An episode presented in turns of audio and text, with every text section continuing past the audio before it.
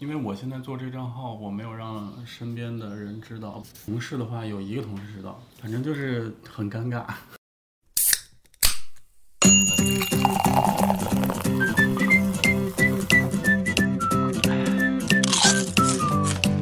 各位听众朋友们，大家好，欢迎收听只讲有趣有料大白话的大实话，由食品人自己发声的播客栏目。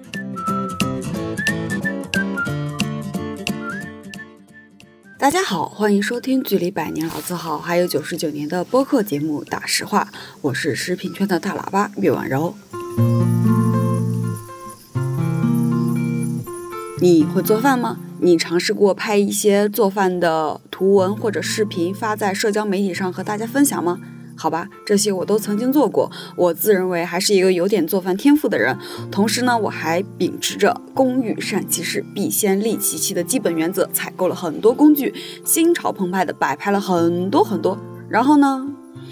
然后过了很久，还是没有人关注我。我曾经找了很多借口，是不是我的菜谱没新意？是不是我的封面不够统一？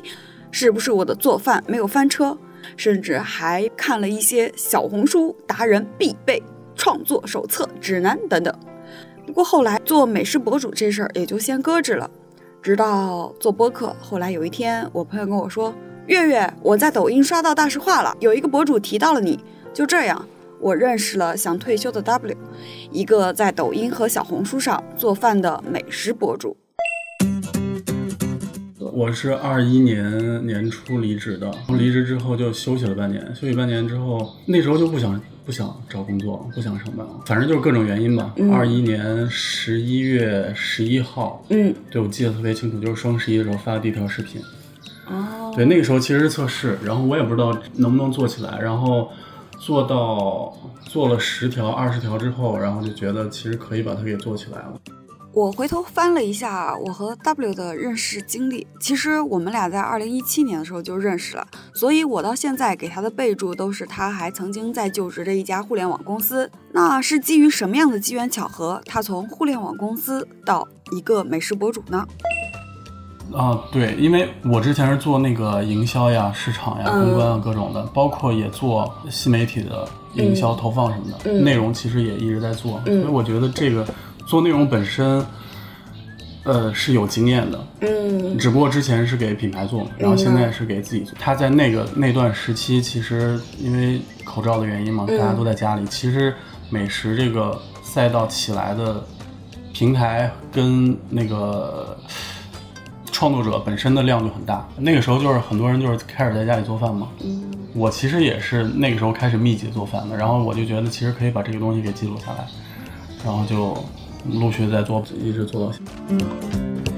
就这样，拥有了七年互联网运营和内容经验的他，带着对于内容和平台的敏感和理解，想退休的 W，从一个不会做饭的男孩子，走向了一个主要以做饭为内容的美食博主。主要经营的平台呢是小红书和抖音，其他的平台也同时做了内常规内容的分发。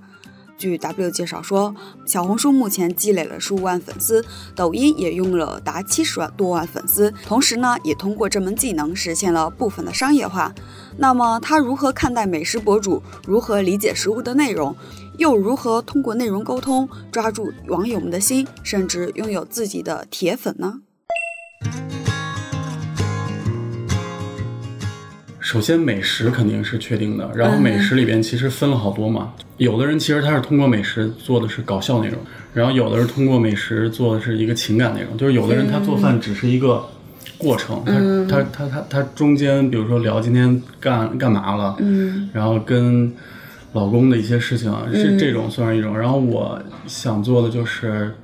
纯菜谱的，就是把我觉得好吃的东西给做出来。所以我这个大概在一开始是确定下来的。我之前是比较爱吃，但是我不太会做。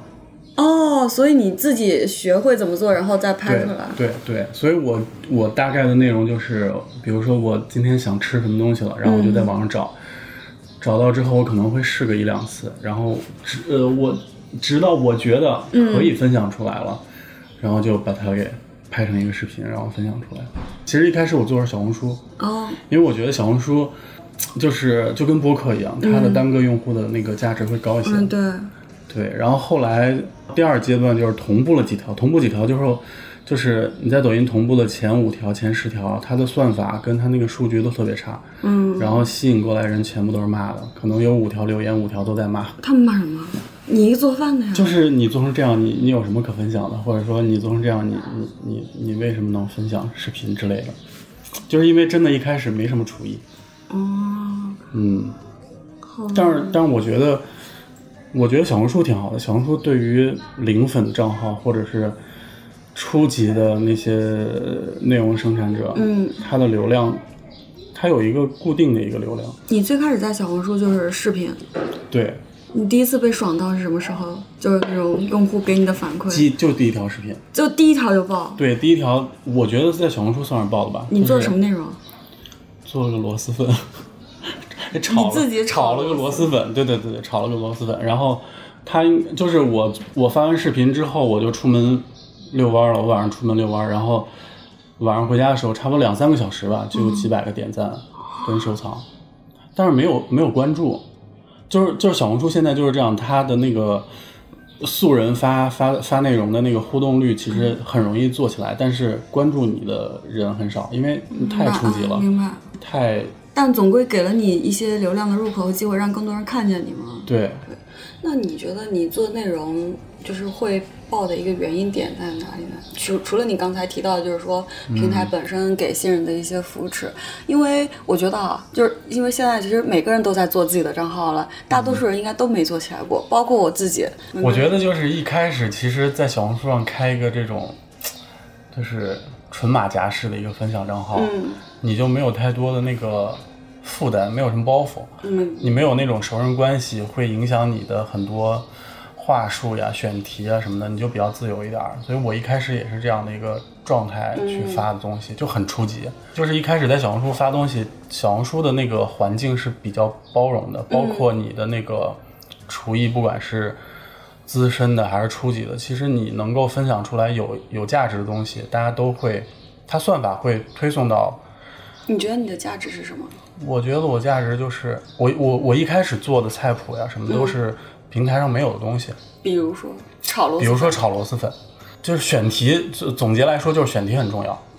一个就是你做平台上没有的内容，一个就是你做平台上经典的内容。是没有的内容那，肯定就是呃有这样的需求或者有这样的一个算法，它可能推荐的内容就是你。嗯，然后经典内容就是它持续的有很高的流量，但是经典内容特别容易被骂。就是如果你没有做出新意的话，比如说西红柿炒鸡蛋，嗯大家都会先你是先炒西红柿还是先炒鸡蛋，嗯或者怎么样？你会做不好的话，就会引起很大的那种就是不同对于这件事不同理解的那个讨论。就像加不加糖这个问题。对对对对对，但是经典的做做出来就是流量自然的流量会很高，嗯。然后也比较容易的积累粉丝吧。嗯，嗯，那你控制这两块内容的大概的一个比例是？我这个也是后来就是也是最近半年才大概感觉到的一个东西，但我觉得选题大概能占到一个视频爆爆的百分之六十吧。我觉得还有一点就是你要去看平台的，比如说他给创作者的一些那个文档建议，哦，嗯，我觉得那个很重要。比如说在一开始做，如果你想把这个账号经营起来的话，嗯如此看来，作为一名做饭的美食博主，似乎也不是炒盘菜、做做视频、发布一下这么简单。理解平台的规则需求是最基本的，选题很重要，热爱很重要，坚持也很重要。当然，似乎听下来，我们还需要那么一点运气。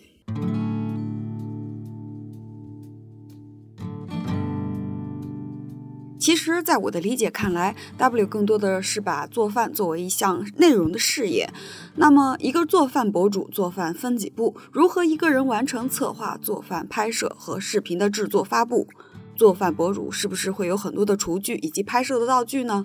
可能听了他的分享，我们会觉得似乎没那么高的门槛，先做起来也还不错。做一期视频需要哪几步？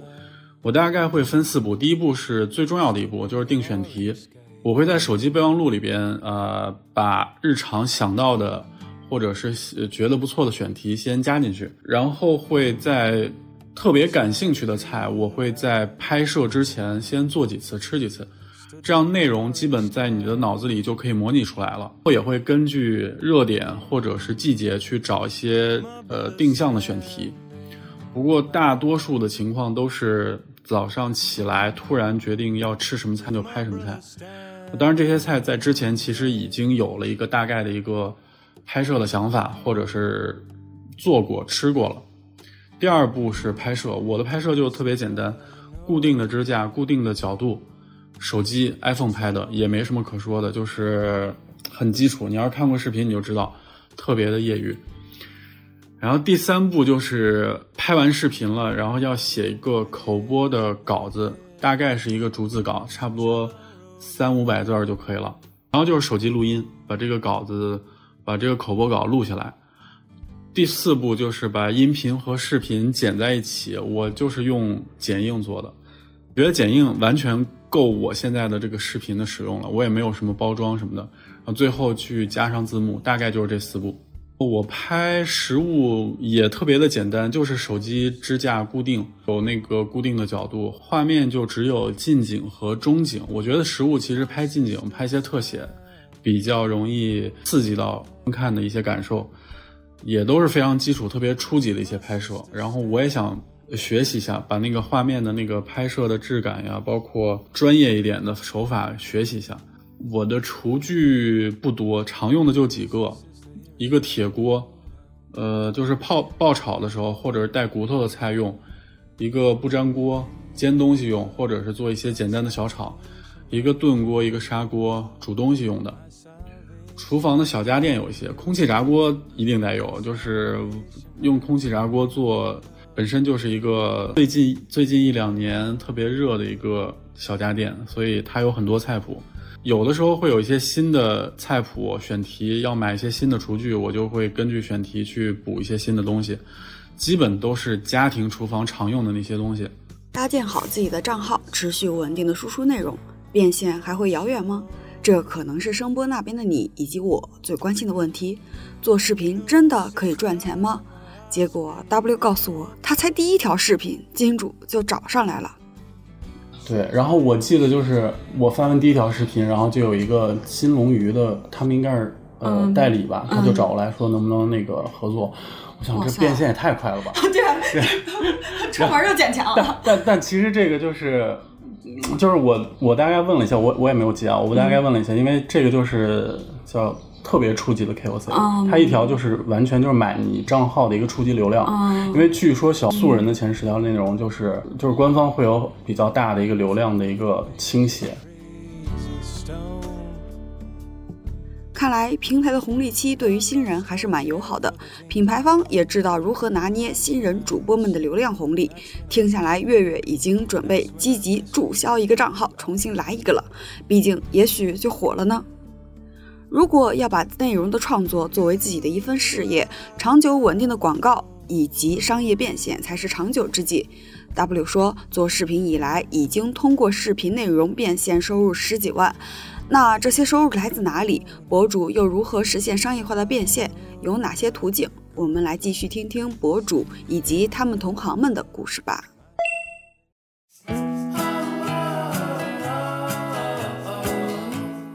大众点评现在就是也在拉那个小红书的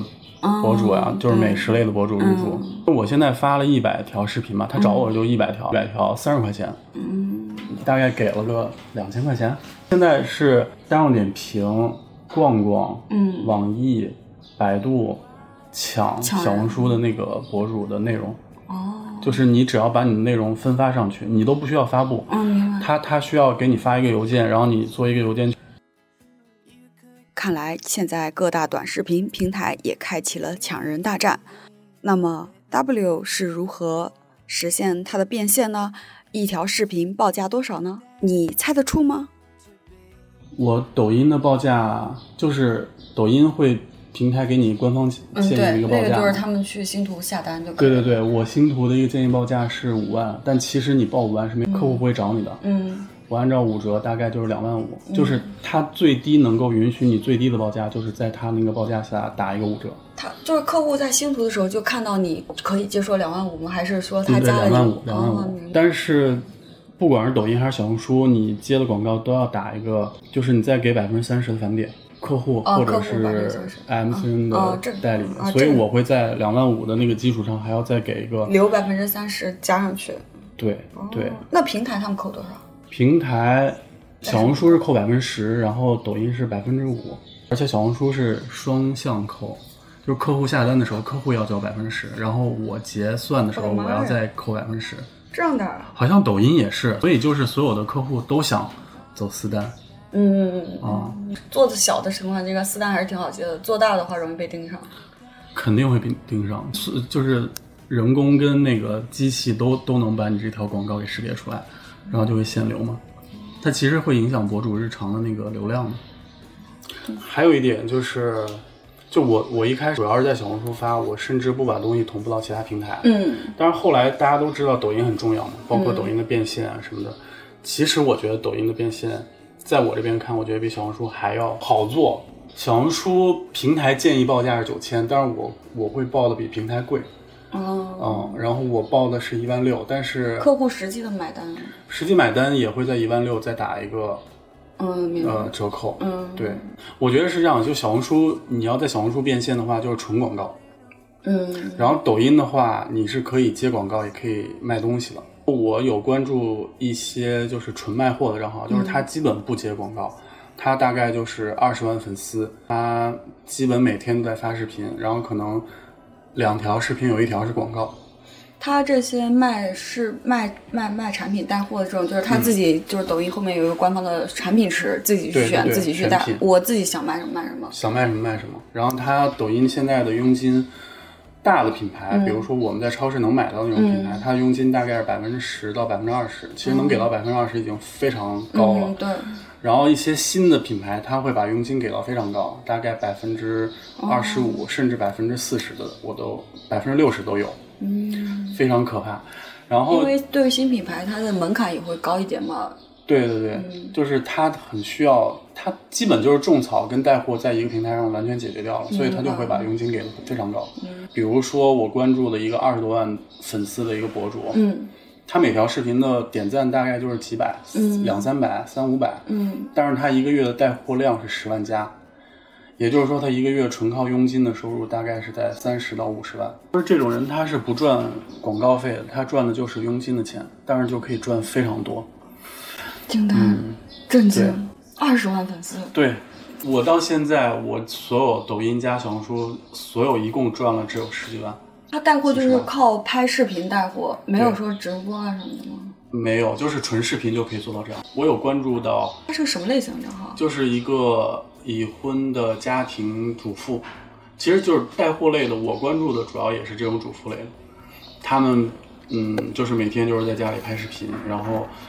呃分享一些，比如说老公的、孩子的，还有他自己的。他不一定是在美食这个领域，我理解了，家居百货。类似于我有我有的时候偶尔会刷到一个，今天早上我帮小孩做了什么什么饭，然后边做边叨叨的那种。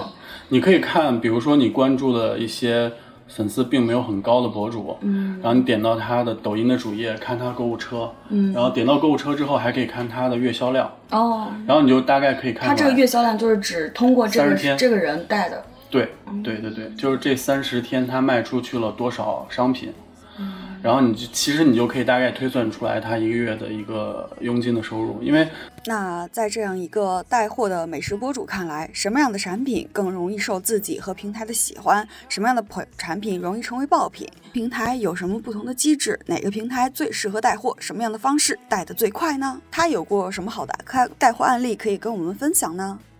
抖音的一个商品大概单价均平均的单价大概就是三十到五十，然后如果说他带的东西稍微贵一点，可能就是五十到一百这样的一个区间，嗯然后再加上他每个月三十天的一个带货量，你就大概可以推算出来他的一个佣金，佣金基本都是百分之二十，平均佣金了。抖音的话，短视频和直播带货的比例大概是多少？哪个更多呢？肯定是直播了，哦，直播因为及时对顺顺时的能够对对对冲上去，但是那个视频的话就细水长流。对视频的话，嗯，我因为我现在也在也想去做一些视频的带货嘛，嗯。然后我就在跟一些产品，包括品牌去聊，嗯。他们是有一套那个投流的机制的，比如说你这条素材本身的自然流量跟转化嗯。挺不错的，他就会给你做一个无限投流，就是这个听起来，对，什么叫无限投流？比如说我接了一个。呃，葱油的广告，就是因为葱油这个在抖音上面卖的挺好的，有一个品牌，嗯他们有一个政策，就是它的佣金是百分之二十，嗯，然后如果说你的一那算是一个个新的品牌。也不算新的，嗯，叫仲景，仲景香菇酱，哦。对，然后他们葱油在抖音上面是爆品，一个月大概能卖个几十万单吧。嗯。如果说某一个博主的素材在这个月跑的销量特别好，嗯。他就会无限投流，然后大概就是一百块钱的流水，他会有三十块钱，只要是三十以内能投出来，他都投。那就意味着这个博主靠这条视频就可以一直赚钱，这个这个投流是指他那个单条的视频一直去给他买曝光是吗？对，哦买曝光，然后只要在这个曝光的转化是在他他的一个预算范围之内，他就会、嗯一直买，对一直买。直到这条视频可能卖不动了卖不动了，自然下去就没了。对对对，然后你如果开通了抖音的购物车功能，你可可以在后台看到嗯嗯单条视频这个博主他卖多少单，然后我看到的最高应该九点九万加吧，就是他一条视频，他可能带来的一个收入是几十万。对，这就是短视频带货在抖音上面的一个一本万利。然后这种其实很多抖音上很多就是五万粉或者十万粉的博主，嗯他们可能有，比如说发了二十条或者发了五十条，他可能就会跑出来一条到两条这种类型的爆款的带货视频，然后他完全不用去接广告，他也完全不用在乎自己日常的一个数据的流量，嗯他也不用在乎他跟粉丝的粘性，他只要把这个爆款的一个视频做好就行了。嗯嗯，嗯他都呃就其实他不更新都无所谓了，嗯，不更新，他只要不保证他只要保证自己不塌房就行了。啊，对对对万一就说什么不该的，直接把平台关掉，这种会有危险，对对其他就无所谓了。对，但是还有一点就是你的这个账号还是要垂直一点，嗯不然的话，它基础的算法跑不起来。有的人其实就是跑不动，就是因为它可能它连接的用户呀什么的，跟这个商品的那个关联度比较低，在一开始都跑不出来。明白，我觉得就是抖音的那个 slogan 把大家都坑了，它叫什么？记录美好生活。大家都觉得这个只是我个人的一个记录，但是我想发什么就发什么，不太会去考虑平台想要什么，或者平台的一些就是内容的一些规则之类的。对对对所以大部分人都还是平淡无奇的记录自己的生活。对，小红书的话，你就是基本只有广告的一条收入嘛。嗯小红书虽然也在做电商，但是那个电商也完全对对对带不动，而且它的那个客户基本不会在小红书要求你挂链接。我因为我自己在刷小红的书的时候，偶尔会刷到，就是它是能够直接在小红书平台上买的，但是我不会买，我会截个图，然后直接去淘宝上面，就是淘宝不是能够拍同款、搜同款吗？嗯对对对对然后去淘宝买。我没有在小红红书消费这个习惯。其实小红书电商也也做的还可以，但我看到的，嗯比如说呃一些手工的，哦，就是你自己的手工，或者是一些特别小众的个人的一些产品，它可能现在在小红书上要比在淘宝起的量要好吧？嗯，啊、然后客单价可能要跟抖音做一个区别的，嗯但稍微就是小红书贵一点的。做网红得带自带才艺。嗯，那你这边还有什么就是你的合作的案例跟我们分享？合作的案例，其实我的广告除了葱油，你还带过啥？就是什么带的哦最好？我现在只带了一个产品，嗯就是带了李锦记的一个蚝油，旧装蚝油。就是我觉得品牌也知道抖音上边的一些玩法吧，比如说李锦记的这个，它是一单大概多少钱？嗯，它是它是这样的，它为了符合抖音的一个消费习惯，嗯它定了一个定制了一个产品，就是、呃一套大概二十块钱，就是三支，嗯，基本三支的量在抖音。的合理价格带里面。对对对，大概就是你在买正装蚝油一支的一个价格。嗯然后他给到的佣金是普遍的一个佣金是百分之十五，嗯嗯，然后如果说你的粉丝或者说你的一个内容能量比较强的话，你可以跟他去聊佣金，他会在一个就是公开的一个佣金上，再跟你聊一个大概百分之五的一个浮动吧。但是我其实一开始的时候是因为我一直在用这个产品，我就跟他找品牌方聊。呃，也不是品牌，我不知道他是不是品牌，还是他的一个代理商。嗯啊，反正就是跟他们聊带这个产品，然后他给我也是百分之十五的佣金，但是他后来也给我投了流量，嗯。现在卖了十万块钱，大概就赚了一万五。如果你要是想那个想做的话，其实有很多选择，就是你在超市货架上看到的都在做，但是他们比如说李锦记，他在抖音上。他去经营的爆品，可能一个月就两三个爆品，嗯嗯，然后他不会把全系列像淘宝一样都在推，对，我觉得他这样做反而是更好，因为正常在超市货架的产品，如果跟抖音放的是一样的产品，对于他们自己本身价格体系、产品的管理就有问题。是是是 而且的话，他这样为平台卡在平台的价格带里面的一个产品的话，其实更适合他们这个单一的品去推广。对，而且他们每个月都在做策略调整，比如说，呃，根据季节或者根据平台的一些热点，比如说这个月红烧肉、红烧类型的东西比较火，嗯。呃，他会说最近推这个品，比如说把这个佣金给到很高啊啊，比如说三月份他想推红烧，嗯这正常的佣金是百分之十，他可以给到百分之二十的佣金，啊，然后他会给到一些其他，比如说你推这个品，他会给一些流量的一些投放什么的。那你们比如说你这个菜谱写好了，然后你准备去拍之前，需要跟他们去沟通吗？不需要，就直接你自己发了就。对，如果是纯带货的，它对于你内容的无所谓你只要能够报的，对对然后不要不要把你自己号给做没了就行了。嗯自主权很高。然后如果是广告客户的话，花钱买你的内容的嗯话，你每一步都要跟他确认的，啊，包括文案啊什么的都要确认完之后才能拍。嗯那你现在有接到过就是那种纯内容广告的这种定制的客户吗？纯广告的，啊、最近有一条是美的的一个电压力锅吧，正在做，这就昨天刚拍完，应该他们应该赶到三月八号之前上吧，就具体发布时间可能就是三月五、三月六这样。就差不多从你接单做一轮一轮沟通，差不多要差不多一个月的时间。嗯，除了广告和带货，抖音博主日常会更新什么呢？他们如何找到自己的铁粉，如何和自己的粉丝之间更有粘性呢？你就是你自己，就是平时的内容的更新，是你自己给自己上压力吗？你会有这种内容更新的这种压力存在吗？比如说我一周要更多少条，然后我没有选题了，或者我没有想选的商品怎么办啊？这种。就是我之前，我之前就比较随意。嗯你如果有压力的话，你就会给自己动力。我今年就是希望做到每周更三条吧。嗯我之前有的时候是一周更一条，或者十天更一条。然后粉丝会催你，嗯，对，就是真的时间太久的话。对他们会私信问。然后，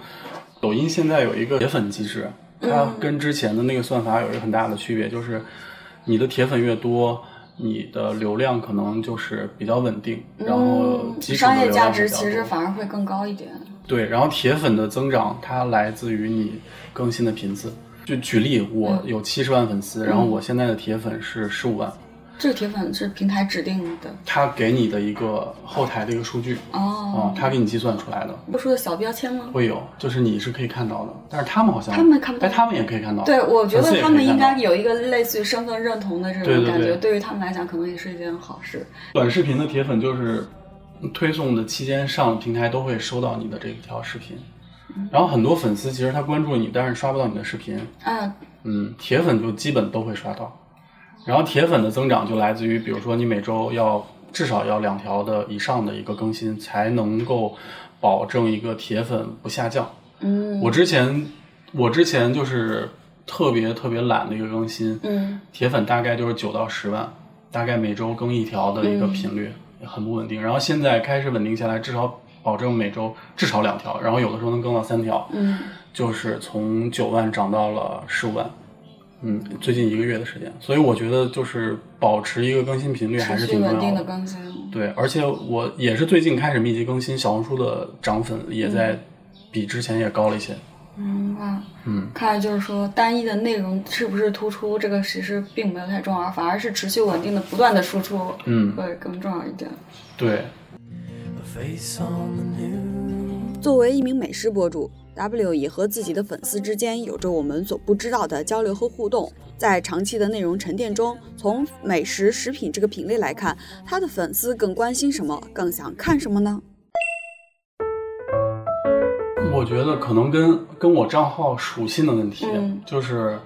大家从我这边或者我在评论区看到的很多都是想要找一些新的东西，就大家对于新的东西或者是你比较认可的一些东西的嗯。要求、需求会比较多，嗯。嗯，然后大家对于一些地方性的一些东西会比较感兴趣，小众还是想通过你来看更大的，就自己之前没有探索过的世界，不知道的东西。对，然后还有一点就是，因为现在平台嗯。推的新品的东西太多了，每周每每周都有新品出来。嗯然后粉丝或者是你的观众，其实想听到你对于这些新品的一些评价，对，或者你吃过之后你觉得口味怎么样，或者你你觉得值不值这样子。除了优质有价值的内容，在带货的时候，它又有着什么样的选品逻辑？既能够保证自己有着可观的收入，又能保护自己的人设账号，同时也确实能够为粉丝带来一些切实的好处和价值呢？现在不是最近马上要吃青团了吗？哦主流的小红书的推荐的文案风格是糯叽叽，啊然后那你一般都怎么说呢？青青团是几月份？嗯，清明节马上，然后哦今年的青团长这样，肥汁米线青团，哦，然后我这满小宝真的非常厉害。对，嗯，我我是前两天收到了那个叮咚买菜的，嗯他们的可能是代理那边找过来的一个嗯推广，但是没有做，没有做。嗯，我因为我我其实之前没吃过青青团，哦，我知道了，因为你你北北方的，我我去那边之前我也没吃过，对，哦，就是一个我理解就是一个大的一个糯米球，然后它做成绿色的，然后里面会包各种馅儿，像有咸的有甜的是吗对，传统的就是一些呃那个那个红豆沙呀、什么类似于这种的。然后这两年，因为我觉得整个的一个新消费或者餐饮比较卷嘛，然后就就会出现奇奇怪怪的味道。前两年流行的是那个咸蛋黄，对，还有肉松什么的。对，然后今年就变成了菜，比如说肥汁米线这种。一个固定的东西，好像类似于就是这种给你打包进去了。嗯，就有点像奶茶，啊，对，什么东西都可以往里加了。是的。你觉得这种品，你们如果带的话，好多好做吗？嗯，这种品如果说让我纯从那个就是纯佣金去带的话，嗯我基本不会带，你就觉得不好带，带不动。我觉得不好带。另外就是你觉得它不好带的点在哪里呢？在之前没有被市场检验过，哦，然后你如果直接带的话，很有可能就是嗯一个是带不动，嗯另外一个就是它的口碑，你没有办法保证它不翻车。因为我觉得作为博主来说，你带的东西如果不好的话，你在粉丝那边的说服力就会降低。了解。所以你像你选那个李锦记的这个蚝油，它而且它就在基础版的一个升级版，其实你选这个本身就背后其实已经有很谨慎的一个考虑。对我现在的策略就是，我如果是纯佣金的带货的话，我就去带那种我自己一直在用的，或者说这个嗯品牌它就是超市上架的产产品，它不是那种在这个平台生长起来的新品。嗯嗯明白。但是有可能这种新品会给的佣金比较高，一些博主容容易迷失了自我。非常高。你可以看，就是带纯带货的博主，他们带的基本没有你日常看到的产品。哎，对，然后我觉得他们有的时候就是在利用这种信息差，然后所以它的价格会比较自我随意一点，对对对但是也很容易翻车。对，你说价格这个问题，其实我也就是也是带货的一个考虑点，嗯就是我会去问他这个商品的一个全网的一个定价策略。嗯啊，它现在其实淘宝啊、京东呀，包括抖音、拼多多，它的定价都可以做到同类型低价。比如说这个组合是这样的一个，呃，嗯两支装在抖音是一个最低价，嗯三支装在淘宝是最最低价。哦，明白哦，就是除非说那个消费者闲到蛋疼，他去算单毫升的价格，可能能够比出来。其实主要的话不太会有。对对对对，所以这样对于每个平台和自己不同消费者还算是一个保护，它自己价格也比较好管控，而且它也能够追溯到确实是哪个平台给它带来的一个销量的一个转化。对，22先广告还是先带货？先广告，我第一桶金就是第一个广告，哦带货就是最近才开始的。啊，广告是做了半年才接了第一条广告，然后抖音的广告、也是一个新的一个新消费的一个拉面说，哦，嗯，是选定接他们这个广告的一个品想思思考的点在哪里？因为它不是一个像嗯李锦记那么一个资深的品牌，啊对，比较非常新了。拉面说就是本身我也吃，嗯，然后你觉得对产品还是认可的？对对对，然后其实一开始你在接广告的时候，一定是新消费产品找到你，嗯，因为他们需要。对他们是需要的，而且就是小红书说了前十条，我不知道这个是不是准确的，前十条可能会有一些流量扶持，然后抖音是你好像二十万还是十万粉丝以下，你的这种内容好像都有流量扶持，哦，对，然后这些新的新消费的品牌特别愿意找到你这种博主，或者说你有，你可能现在是五万粉，但是他觉得你的内容应该会在半年或者一年到一百万粉，嗯，他会找到你，先跟你定制合作一条视频，嗯然后他会一直在等你的粉丝增长，他这条视频会一直有新的数据流量，特别是带货类的产品，嗯它只要在这个销售周期内，只要有匹配的用户出现，或者说你的铁粉加入到你就有可能你这个视频你的老视频会再再出来。再爆出来。对对对对对，嗯，还是，就比如说你呃之前讲过一个添加剂，然后最近辛迪飞讲添加剂火了之后，有可能会把你一年前的那个老视频考古出来。会再捞出来的。我我我观察到，就是带货类的视频，至少半年内都会再给你捞起。然后还有就是这个时期，比如说前一段那个九转大肠火了之后，嗯你如果在半年之前做过这种类似选题的内容，它也会再给你捞出来，嗯哦，，鞭尸一遍。我觉得平台就是在制造，呃，一周或者当月的一些热点，可能月有点长，就是周的热点、日的热点都会造。他们也，比如说小红书，其实就在做什么露营啊这种，嗯全就是全民都会关注的一些新的东西。其实抖音也在做，哦嗯。然后我觉得，如果你要想变现的话，真的可以去看一下抖音的短视频带货、视频带货的博主，去研究一下他们怎么做的。真的，嗯，嗯，如果你想赚钱的话，那个可能是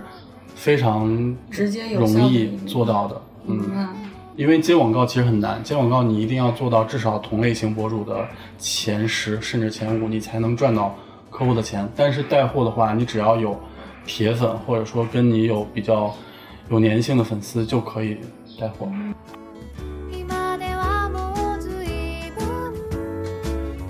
変わってしまった除了产品和内容，选择一个平台也很重要。那么在 W 看来，哪些平台来说可能更加友好？现在可能会有一些更新的一些增长的机会呢？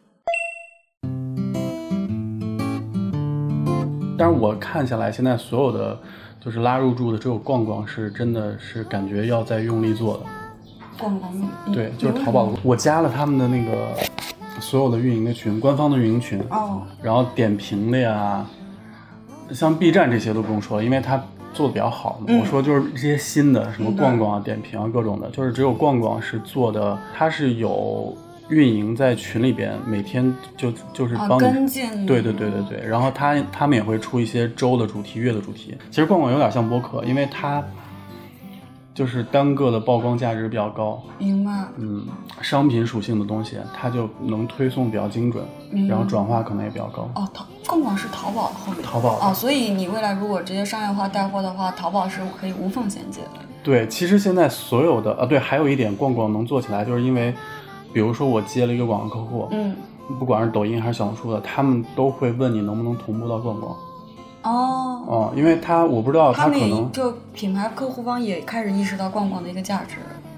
对，也许就是你的数据真的是打通的，就是你的购买行为，即便你在抖音做推荐了一个东西，但是你的购买的记录，比如说你在淘宝的一个购买的一个记录，也可能会被抓取到。目前这样听下来，似乎做一个有点名气的做饭博主，既能够做自己喜欢的事情，同时还能赚钱，似乎是一件快乐无边的事情。尤其是无限投流这件事情，听起来真的是一本万利。不知道声波那边的你有没有心动呢？如果你也热爱美食、热爱分享，也欢迎把你的社交平台 ID 放在我们的评论区，和大实话的听友们一起交流互动。毕竟一万个快乐传递给一万个人，也就是亿万级的快乐。后来，W 也和我们说了他目前的困境，比如说选题会枯竭，枯竭就会导致心态的崩裂。同时呢，最开始他在节目也提到，他第一次在抖音发布信息就有评论区骂骂咧咧，随着流量来的是更多的骂声。他又是如何慢慢调整自己的心态，如何的去屏蔽这些负面的声音，保持在视频中的最佳状态呢？崩裂经常有，比如说，比如说现在为什么？就是就是没有选题的时候，你就会，我经常会，其实我有一个，我有一个选题库，嗯，就这个选题库特别的随机，有时候就是跟你想到了就的写一下，想到就写一下。对，然后它会跟你当下的一个那个，哎呀，反正就是最近最近状态不好，你的嗯对于选题啊，对于更新就没有特别积极的动力，或者说嗯特别。就灵感有的时候是哔哔哔哔哔一直在冒，有的时候就会崩溃。对，特别是单一个人自己做嗯一摊事儿的话，你经常会被很多其他的东西影响到，嗯，选题或者创作的一些状态嗯啊。然后还有就是，我觉得所有的人应该做内容，应该都会有那个流量的焦虑。就是流量不好的时候你会焦虑，流量好的也会焦虑。就是如果做了一个流量比较好的产品的一个一个内容出来，就是会有很多人在骂骂。对，嗯，然后你就得调整自己。是的。然后我每次被骂的时候，我朋友会跟我说，如果你骂说明有你比较火呀，如果都没有人骂你，那你就彻底凉了。但是你还是会觉得很委屈、很难过。话是那么说，但是你心里面不可能不介意这个问题。然后反正自己慢慢调整吧。我觉得我现在会比以前好很多，但可能对于他们来讲也是一个情绪或者是那种表达吧。之前我听过一个那个就是那个。叫什么沈一斐的那个节目，他嗯讲过就是这种网民骂人的这种情绪，其实他们因为他是做什么社会心理学这种研究的，所以他认为就是说，其实他们在骂你的时候，他认为你不是一个人，他觉得你是个 NPC，你是没有感情的这种，所以他就像他在打游戏的时候骂那个游戏的那种角色一样，他完全是没有感觉的。对，你会删就是屏吗？我当然会啊，我那个什么，我我抖音啊、抖音应该拉黑了有两百多，嗯，我不仅删屏嗯还拉黑。我也是，对，因为因为就是我的理解就是我自己发现一个事情，就是呃，可能抖抖音评论互动这些好一点，像播客，因为大家都是。就是太行业内资深的人了，对，而且评播客就是说大家听的时候一般是闭屏的，啊。所以评论本来就少，对，所以呢，一般就是他喜欢你的那种节目，他不会评就是非常极论。端的两两两个，对他特别喜欢，特别喜欢你的，可能他就订阅了，然后会持续的听你的节目，偶尔在粉丝群里面互动一下，他不会去评论。那个不喜欢你那个，他一定会去评论区骂你。嗯然后那个不喜欢你那个，他还喜欢在评论区找跟自己一样不喜欢发泄的那种。嗯嗯嗯所以你会发现，其实这一期节目本来有百分之九十的人喜欢的，但是你去评论区的时候发现。顶他头的或者再发评论的全是不喜欢的，有的时候我觉得这样的话反而对于我自己节目来说是个负面的影响，然后我会把这种就直接删掉了。我也会，对就是高赞的负面的差评，我也会。对，我觉得反而去影响了一些新的人去了解你的节目。对，哎，那你觉得就是负面的评论出现之后，会不会就是算法它会不会把你的这条内容推给这种有这种想法的或者这个类群的人？妈呀，那互联网太可怕了！这短视频是会的，把就是认为辛吉飞是科技很很活是好的这种人聚集在一起，对对对，然后让他们交流，认找到了身份的认同感，然后这个群体会越来越觉得自己很厉害。对，你你就是我不知道播客会不会现在，你你现在就是在其他平台的那个数据跟小宇宙比呢？小宇宙的话是最好的，而且粘性是最高的。然后是真人。然后第二个的话就是那个网易云，因为网易云当时是自己找过来让我链接过去的，然后所以他给了一些推荐。就我自己理解下来，目前播客还是处于一种就是众人拾柴火焰高，然后大家还是都是想就是让这个整个的更变得更好一点。我其实看你那一期辛吉飞，就是已经发现了，我的已经删了很多了，无脑的一些内容啊。啊，然后有一些因为我上班，然后也懒得看，然后就平台就直接帮你删掉了。哦，对它那种恶意性的那种攻击，平台还是很友好的。对于我们这种新号的话，还是会面临，尤其你上首页，你就是一个涨粉的过程嘛。那其实大家都是第一次见你，还是想看一些比较正向的东西的。所以我觉得这一点上面，苹果播客就很好，它没有评论区。啊，你听完了之后，就是你想骂我，你都没地儿骂去。那哎，你觉得小宇宙现就是现在的那个有人希望小宇宙关闭评论区，但有人认为评论区是一个更好产生粘性和互动的地方，嗯嗯就是大家的需求和不一样嘛，对，很难满足每个人的个体的需求嘛。我经常听播客的时候，就是找到那个同一个时间点，比如说他在呃，找那个、那个点跟你共对对对对对对对对这个我觉得它标记的一个点比较好。啊、就是它这个功能其实对于，就是算是一个比较正向的一个，在其他博客上面是没有办法体验的。对，嗯、哎，我也是，就是此处这个节目特别这一段特别想推荐给人，因为我觉得理解下就是它这个内容太长了，所以可能有的时候一期一个小时长的节目，可能你对你自己来讲，你触达你最深的可能就那十五分钟，嗯，然后你标记一下，然后那段还可以一直听。嗨，我们的老朋友 Hunter 已经好久没有出现了。但是呢，Hunter 有句老话是这样说的：“你要上路才能遇到同路人。”这句话呢，也一直在鼓励着我做大实话这个节目。在大实话的听友里面，有很多听友呢，也一直在尝试着想做自己的视频，想做自己的内容啊，愿意把自己所经历、所看到的、所吃的东西分享给大家。那从 W 这样一个已经上路的人来讲，对我们这些新人的博主有什么样的更好的建议呢？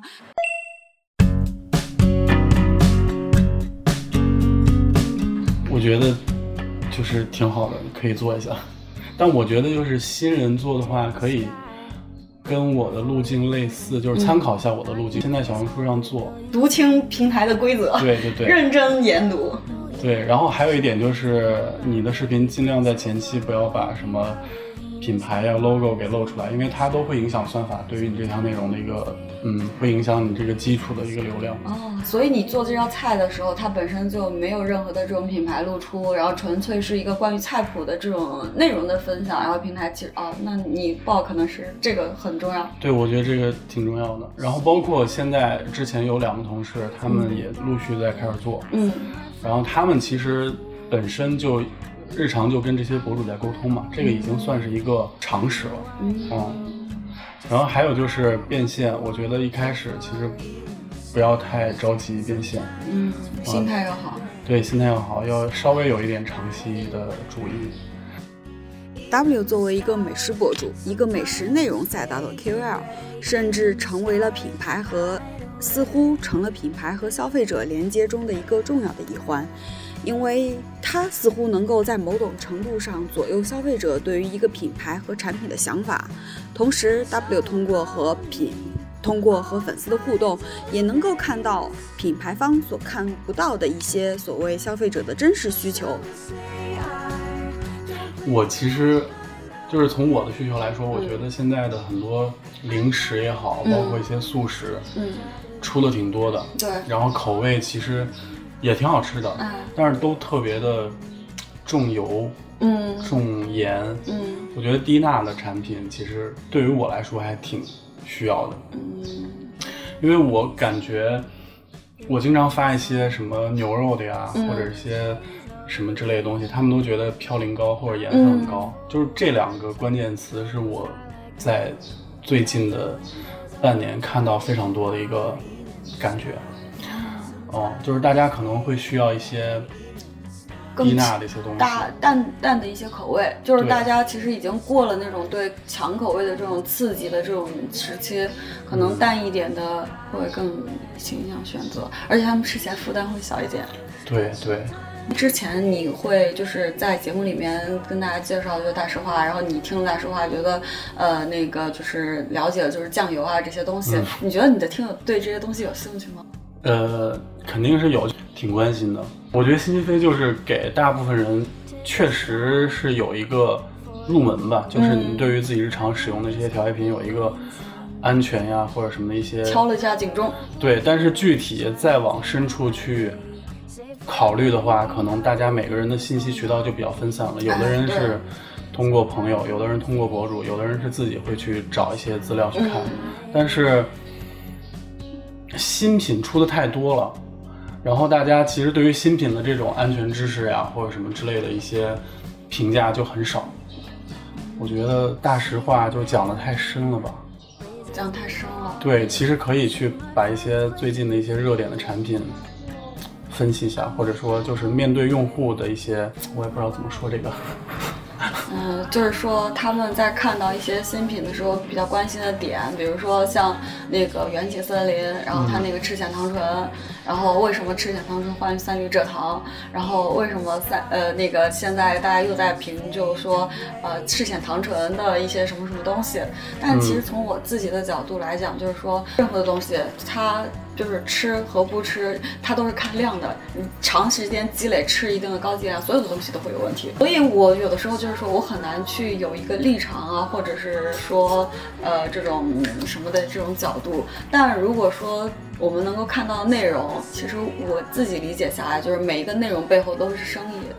嗯就像有一个大，呃，就是所谓的我们觉得还算权威的这种健康的号，叫它，而且打这种医疗的这种方向，它基本上每个月都会 diss 一次代糖和 diss 一次蔗糖。嗯所以我觉得不要说消费者，我自己看我都不知道好和不好是怎么样了。其实好和不好本身就相对的，但是大多数消费者没有这个认知，他们就很容易被单一的去带偏。对，因为现在的内容都特别短，嗯，一个短的内容很难把这件事情的前因后果，或者说所有人适用的场景都给说清楚。对。大家都是为了通过前几秒去抓住你的眼球。嗯，而且商家有的时候为了去卖货的话，他会只给你看，就是你关注的这呃，就是比如说元气森林去年开始加了三氯蔗糖嘛，最开始的时候很多听友就说它那个三氯蔗糖添加的量很小的，你看在标签的末尾。我说，哎，这个听友确实很聪明，因为他已经开始学会看标签，就是是知道是顺序是添加量了。那其实。赤藓糖醇的甜度是六百倍，是蔗糖的六百倍，所以它只需要加到很末尾的位置，它的主要来源还是那个三氯蔗糖提供的。就是其实你说我们在买药的时候，他会告诉你什么什么人不能吃，嗯对吧？但是你是食品，你像那个高糖的这种东西，肯定糖尿病人这个是不能吃的。但是食品的法法规不会说要求说糖尿病人或者你有这种家族遗传史，的时候你要相对稍微稍微注意一点。这个就说真的，这是全靠你自觉了，它不会像烟一样，嗯，吸烟有害健康。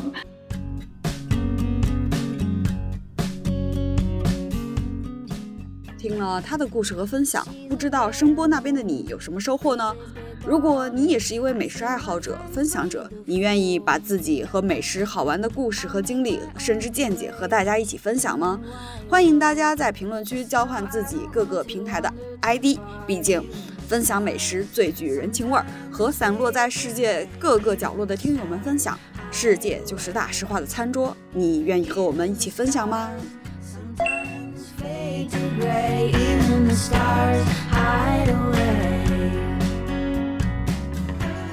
最后是一个小彩蛋，我和 W 互换了身份，他作为主播问了我一些关于播客的问题。就是我我先问一下我的问题，就是你自己你会在什么呃情情况下听播客？我自己听播客，就是上下班通勤的路上，然后嗯我一个人在家的时候，因为我是独居，然后所以我家里面是希望有声音的。就之前因为在苹果播客播，它不给我记那个记录时间，进入小宇宙听的话，估计也就一年三五个月吧，已经差不多一千两百多个小时了。一千两百多个小时，一年多，一年一年对，非常高。也就是说，每天差不多要听两到三个小时。而且我觉得播客有一个很好的点，就是它满足了我的是一种偷听的欲望，就是，嗯也不是说，嗯，就是就是它有的时候我很喜欢的一些电台，它给我的感觉就是类似于，比如说我们今天中午在那边吃饭，旁边那桌他讲那个话题正好我特别有兴趣的，然后那一段我就听下去了。哦，还有就是跑步，我知道我的听友他们会去跑步，如果推荐三个适合就是做饭听的节目，就是做饭听的，就是我特别喜欢听凹凸电波。凹凸电波，就是就是他有点就是那种，就是他那个电台是四五个人，嗯然后是他们应该是专职在做了吧，然后就是。呃，每一期就是那四五个人在那边闲聊，然后当然了，我最开始听是因为有 LGBT 群体的那个话题，我比较有兴趣，能够打开我对他们的世界的了解。然后，但其实他们平时也会聊一些家长里短，那个就是一个纯闲聊，然后又很搞笑的那种节目。所以我长期听下来的话，我会觉得，虽然我不认识这四个人，他们他们好像是我的朋友，我知道每一个主播他的性格，他喜欢什么东西啊，什么什么的东西。然后这种的话，就是类似的节目其实很多，什么安全出口啊，然后那个肥话连篇啊。我理解就是说，播客因为它是个长内容，它没有那么让你觉得熬人设的这个，不是熬人设，哦，你比如说拍视频十五秒、两分钟，我可能可以给你专门的去打造你的一个形象。但是你如果长一个小时的这种聊天，然后还要长期输出，我觉得它可能会更真实一点。然后其他的节目，如果就是有些喜欢听音乐的，那个 Wi-Fi Jazz 他们那个爵士乐，还有就是一些小众，像那个有一个叫出海的那个节目，就是他会邀请不同的出海的品牌的人来讲这种案例。我觉得你有兴趣，我觉得还是兴趣啊，就是你关键喜欢什么样的类型，因为播客现在也开始慢慢做大了之后，就越来越垂的内容会出来。嗯，然后类，然后像那个美妆美妆内行人，就是他对谈一些品呃美妆的品牌，然后这种做饭的时候可以听这个壮游者。它是一个旅行这种声音记录，然后他会去各个的地方，因为你去各个地方美食你是逃不开的。其实我觉得你也可以听听，可能会给你一些新的一些灵感。因为他们是去全球各个地方，然后找那个地方旅居的人，然后他们长时间的生活可能和我们看的那些广告的那种片子吃到的东西是不一样的。我觉得这个也挺有意思。我觉得播客还是去打开一些新的一些角度吧。反正这个节目强烈推荐。好的，嗯。嗯播客对于我来讲的话，我觉得，呃，就是因为是长内容，门槛低，但同时可能就是说大家还是讲自己肚子里面的东西，所以你刚才说的内容的枯竭啊这些，我早就有了。我我就从业，我就乳制品了解那么多，现在可能健康原料稍微懂一点，然后其实我能讲内容是非常有限的，但是我对于这个行业的框架我是知道的，所以我现我的节目对大实话的理解就是说，我是把它当做一个桌子来看的，然后这个桌子上面每天放的食物可能是一盘菜，也可能是一个呃那个那个一盒薯片，然后它会一直换。比如说我最近吃这个薯片，我对这个薯片比较好奇，那我想聊薯片，可能我能去找的，因为本身工自己工作学习都这这个圈子，能找到这个人，其实是让他来讲，我去提问题。就包括你的内容也一样的，就是说只要跟这个食品相关的，然后你能够来去分享你的故事，而我只是一个记录的一个角色。然后长期来看的话，我觉得最终我的理想状态是，如果这个节目真的能做个二三十年，可能我觉得从我的节目一一些人的一些分享，可能是能够记录这个行业的发展的。你你你你有想过那个做视频吗？对有吗？有啊，但是我没有时间和精力做，因为我理解的我的内容转化成视频中间的转化其实还是比较大的。我之前把这个音频到视频想的很简单，我就理解成，比如说这一个话题，我把这一段截出来，然后配点就类似于像那个半佛仙人那种表情包，我就发了。但后来我单独截出来那一段后，我发现就没头没尾的。就很奇怪。因为单独的一个视频，它是有自己的一个结构的，就算十五秒的视频，前多少秒，前二多少秒，它是有自己的一个完整性的。对不是说你自己截出来你音频的一段就可以了。所以我现在就是说会把大实话越就是前现在我节目真的就摊的特别大，什么我都会讲，嗯，反正遇到什么就讲什么。就是只要跟吃有关的，其实都可以讲。对，就摊的很大。然后你觉得你可以做一个系列，那我就把你放在这个系列下面。嗯，我觉得其实挺有意思的。那天我还跟我朋友聊，我说我干脆把子栏目就叫，呃，在工厂，在路上，在终端，就是三个三个系列。嗯，然后所有的餐饮啊、渠道啊这些就放到那边，然后工厂的那些研发就放到在工厂，然后中间的供应链就在路上，这样就大家都就都进来了。可以。我觉得短视频比较适合讲那个在终端。是，就我为什么不做不了短视频？我根本就不刷短视频，这个是，就我自己做播客也是因为我自己是这个很很深的这种用户才好做，我自己是这么理解的。那不行，就是还是要沉到里边去的。对，所以我当时跟你就是沟通确认之后，我是要去先去看看你的短视频的，我要知道这个人每天在干嘛，他那个什么的。太尴尬了。对我，所以我有的时候有些问题我都不知道要问你什么的，所以就是还是听了一些别人的，就是听了那个备忘录跟那个东东的那个节目，大概知道那些东西才能那个，不然其实有的时候你问都不知道从哪儿问。嗯，所以我觉得时间都留给播客了。哎，差不多，它是这样的，就是我是觉得你自己要做一个产品，你一定要是这个产品的用户，不然你根本就不知道这个。就是我之前接触过一个就做厨具的品牌，然后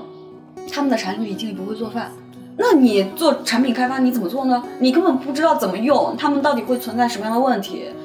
所以我觉得这个本身就是个伪命题嘛。嗯，我觉得这个还是要那个，所以我觉得如果大家确实想做一个自己的产品也好，或者播客啊，不管是短视频也好，就是说你一定要是这个东西的用户。包括你如果想做美食视频，你一定要是喜欢看美食视频，你足够看够，这个是之前他们跟我讲，你一定要看够足够多的量，然后你去分析它，然后你才能找到自己的点。如果你喜欢大实话，欢迎订阅，也欢迎在苹果播客、喜马拉雅、网易云音乐等各大平台给大实话评分、转发大实话，让更多的朋友看到我们、听到我们。我是食品圈的大喇叭，也是食品圈的操心人岳婉柔。コトコト煮込みます君と君と君と君と美味しいカレーが食べたいんです 君の君の君の贅沢な笑顔が見たいので